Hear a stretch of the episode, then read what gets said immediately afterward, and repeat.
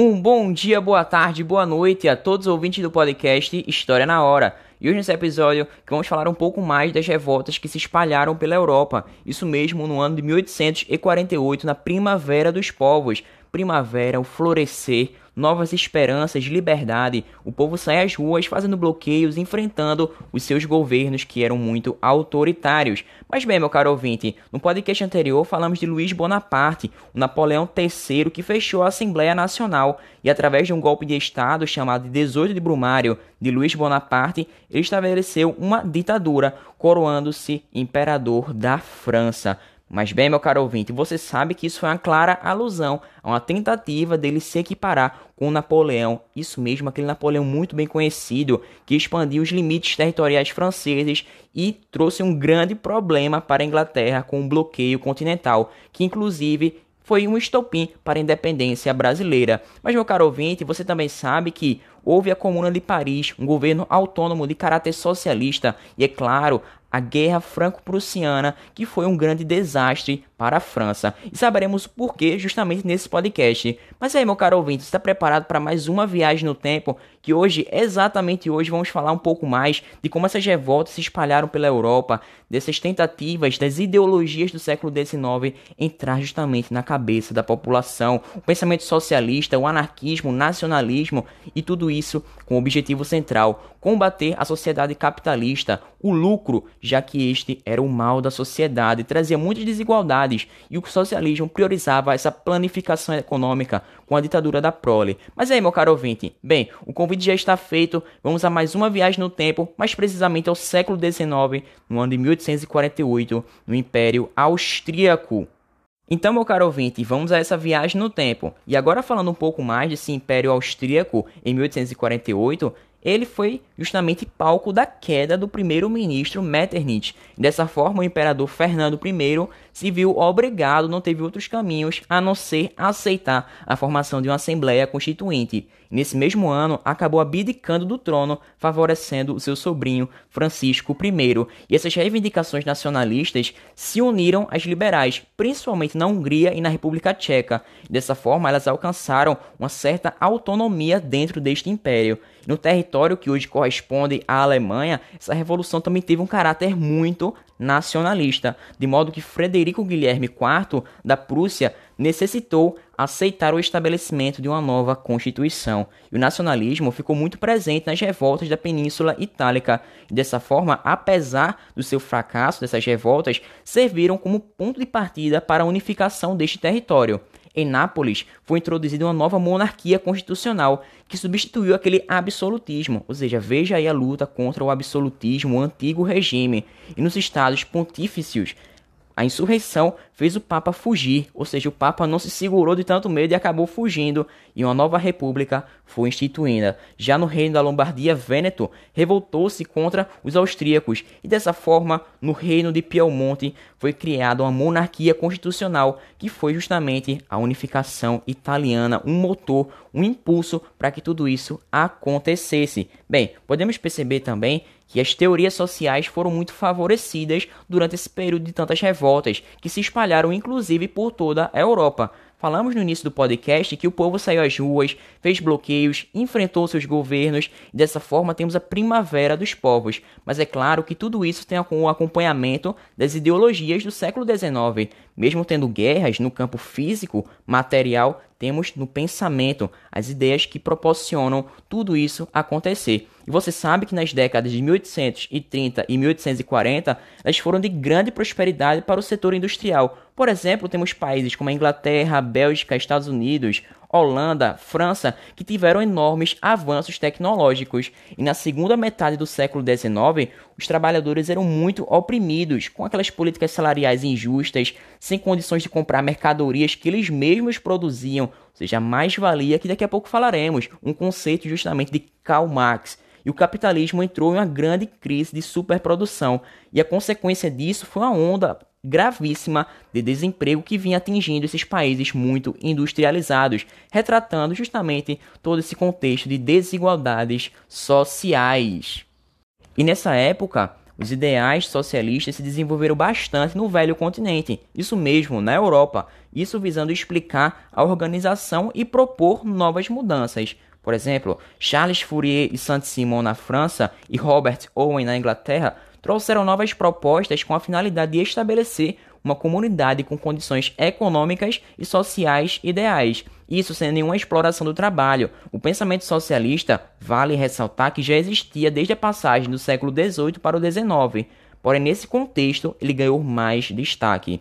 Bom, para Saint-Simon, o princípio liberal reforça o individualismo e a liberdade individual torna-se como um instrumento capaz de produzir muitas injustiças. Era necessária uma transformação na sociedade, mas, vale ressaltar, sem a abolição da propriedade privada, por isso é chamado de socialismo utópico. Já entre os pensadores do século XIX, existe também Karl Marx e Friedrich Engels. Eles defendiam a ideia de que os próprios operários deveriam tomar o poder e implantar uma sociedade justa e ideal. E a partir daí nasce o socialismo científico ou também marxismo.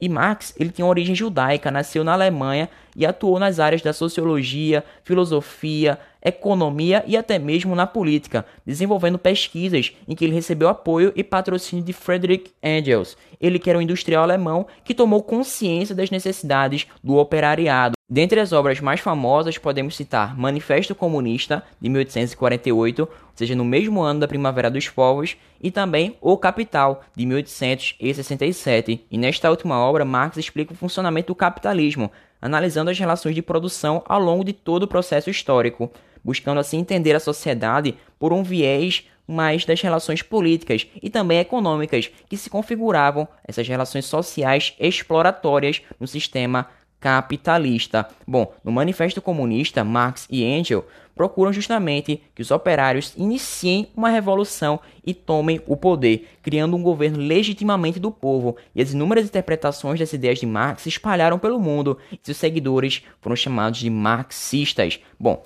vale ressaltar que o objetivo central do capitalismo é o lucro, enquanto o socialismo prioriza uma planificação da economia, ou seja, uma ditadura da plore e, é claro, apoderar-se dos meios de produção, visando uma consciência de classe, e o salário seria de acordo com as necessidades e justiças no trabalho. Bom, temos que dizer que, em linhas gerais, o marxismo considera que a riqueza da sociedade é o fruto do trabalho humano, mas ela está concentrada nas mãos erradas e não está bem distribuída, pois a burguesia detém os meios de produção, se apropriando assim da força de trabalho dos seus empregados, que não recebem um salário justo, ou seja, equivalente a todas aquelas horas trabalhadas.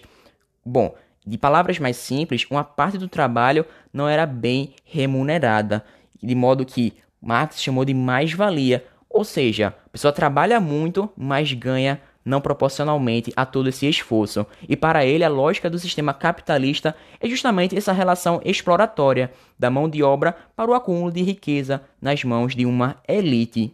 E eles não perdem por esperar e as ideias deles não param por aqui. Em 1864, Marx e Engels ajudam a organizar a Associação Internacional dos Trabalhadores, que de modo simples propunha a criação de diversos partidos políticos populares capazes de lutar pelos interesses dos trabalhadores, ou seja, eles queriam uma revolução socialista que acabasse com essa ideia do capitalismo. E a influência de Karl Marx no mundo contemporâneo é tão significativa que até hoje continua sendo um pensador importante para as ciências sociais e também para a economia, tendo esse viés relacionado tanto à política quanto às relações de produção. Mas é preciso salientar que Marx formulou suas teorias a partir de estudos a respeito das contradições do século XIX, ou seja, o capitalismo, as explorações, ou seja, são ideias que se referem a um determinado momento histórico e que, para serem aplicadas em outros períodos, outras épocas, necessitam de novas reflexões, ou seja, como qualquer outra teoria, não podemos cometer aquele anacronismo. Mas, meu caro ouvinte, as ideias não param, o cérebro humano sempre pensa traz novas reflexões e ideias a respeito do seu tempo. E dessa forma, o anarquismo surgiu na Europa do século XIX, visando justamente revolucionar no campo intelectual. E o grupo propunha um sistema político, filosófico e também ideológico caracterizado pela ausência de um governo e pelo fim do Estado e de sua autoridade instituída, que de modo simples significava que a sociedade poderia viver em harmonia sem a necessidade de um governante sobre ela, sendo baseada na liberdade total, sem hierarquias, porém responsável. Dentre os principais pensadores, podemos dizer Pierre Joseph Proudhon, Mikhail Bakhtin e o príncipe Kropotkin. Dessa forma, também o escritor Leon Tolstói. Bom, atualmente esse termo adquiriu uma conotação muito negativa, mas vale ressaltar que está relacionado, no contexto de hoje, na má interpretação, à desordem e à ausência de regras, sendo assim um sinônimo de caos. Mas, meu caro ouvinte, no fim do século XIX, muitos povos europeus estavam submetidos a um Estado que não representava bem a sua nação. Um exemplo disso é a submissão dos eslavos, húngaros e de uma pequena porção do norte da Península Itálica ao Império Austríaco.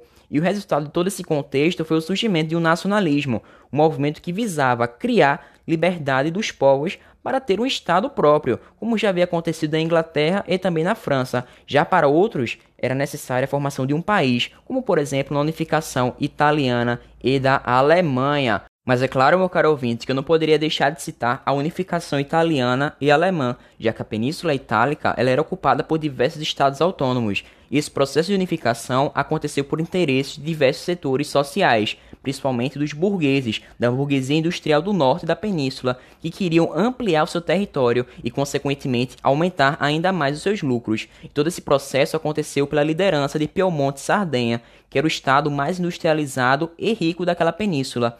Durante a Primavera dos Povos, surgiu essa possibilidade de uma unificação. No entanto, aqueles mais conservadores temiam a força de uma participação popular, e essa unificação se concretizou em 1871, a partir de uma aliança entre burguesia e nobreza. E você sabe, o povo ficou afastado, escanteado de todas essas decisões. E a unificação foi entregue a um nobre burguês chamado Camilo Benson, o conde de Calvour. E dessa forma, para a formação de um Estado, um território italiano ao norte, foi necessário estabelecer alianças com prussianos e franceses para lutar assim contra o Império Austríaco, esse império que dominava essas áreas habitadas por italianos. Já na parte do sul da Península Itálica, esses conflitos foram comandados a partir da presença de Giuseppe Garibaldi. Ele ficou muito conhecido pelos brasileiros ao lutar na Guerra dos Farrapos além de ser revolucionário e idealista, que defendia a criação de uma Itália mais democrática, em que o governo deveria conceder terras ao povo. Porém, sem força econômica, Garibaldi acabou entregando essas conquistas ao rei de Piemonte, Vítor Emanuel, e em 1870 a unificação italiana de fato foi consolidada, tendo uma nova capital em Roma. E ao norte da Itália estava a região rica, industrializada e desenvolvida, enquanto Porém, contudo, todavia, o sul ficou justamente agrário e pobre. Da mesma maneira, meu caro ouvinte, na Alemanha aconteceu uma tentativa de unificação, e mesmo ela tendo se iniciado a partir dos povos dos estados alemães, a burguesia e a aristocracia controlaram tudo e quiseram fazer do seu jeitinho, um processo conforme os seus interesses. Dessa forma, eles se auto-beneficiaram. E você sabe, dos estados poderosos disputavam o controle desses diversos povos alemães. Eles são Prússia e Áustria. E muito antes de unificação política, era necessário a unificação econômica, que eles chamaram de Zollverein, ou seja, a unificação aduaneira que vem do alemão, e ela consistia em trazer vantagens, isenção de impostos entre os pequenos estados alemães, e o comércio existente entre eles facilitava aquelas relações econômicas e fortalecia cada vez mais a burguesia daquela região. No entanto, a Prússia afastou a Áustria de toda essa união, já que esse mesmo país, a Áustria, dominava outros povos, por exemplo, tchecos, húngaros, italianos e eslovacos, e por isso tinha que conter as revoltas acontecidas em seu próprio território, deixando as disputas pela unidade alemã em segundo plano. E nesse contexto, meu caro ouvinte, perceberemos o quanto que a aristocracia e a burguesia se uniram através de Guilherme I, que escolheu a dedo o seu primeiro-ministro. Lembrando que Guilherme I era o rei da Prússia e ele escolheu esse primeiro-ministro chamado Otto von Bismarck, visando organizar a unificação dos povos alemães. Ele era membro da aristocracia proprietária de terras e com isso Bismarck entendia que era necessário ter essa aliança, mesmo não sendo muito simpatizante desse liberalismo. E para enfrentar as guerras pela unificação, ele trouxe um exército muito poderoso, equipado por uma crescente industrialização corrida armamentista da Prússia. Mas bem, meu caro ouvinte, com a Áustria houve uma certa resistência interna, pois eram considerados povos irmãos, ou seja, também alemães, e para fortalecer esse espírito patriótico e empurrar o povo para a guerra, Bismarck provocou um conflito com a França. E você sabe qual que ele é, hein?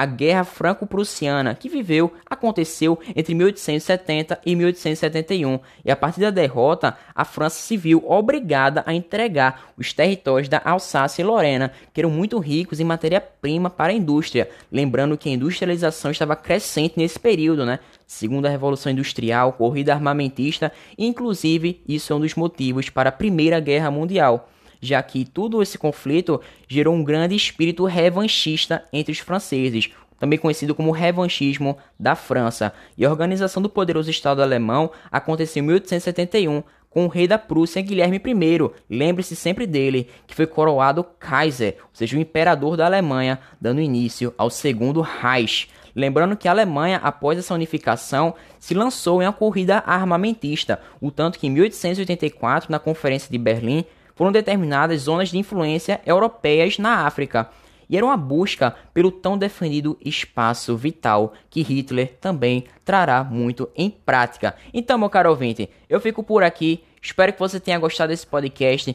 que relacionamos justamente essa unificação italiana, Primavera dos Povos, ao estopim da Primeira Guerra Mundial, como sendo um dos fatores que levarão a esse grande conflito no globo. Mas antes de tudo, eu quero falar também a respeito da doutrina Moron, como era os Estados Unidos no século XIX. E é claro, o nosso Brasil, o que estava acontecendo aqui em terras tupiniquins, no nosso Brasil brasileiro. Então, meu caro ouvinte, eu fico por aqui. Espero que você tenha gostado. Até uma próxima. Muito obrigado. Valeu. Falou.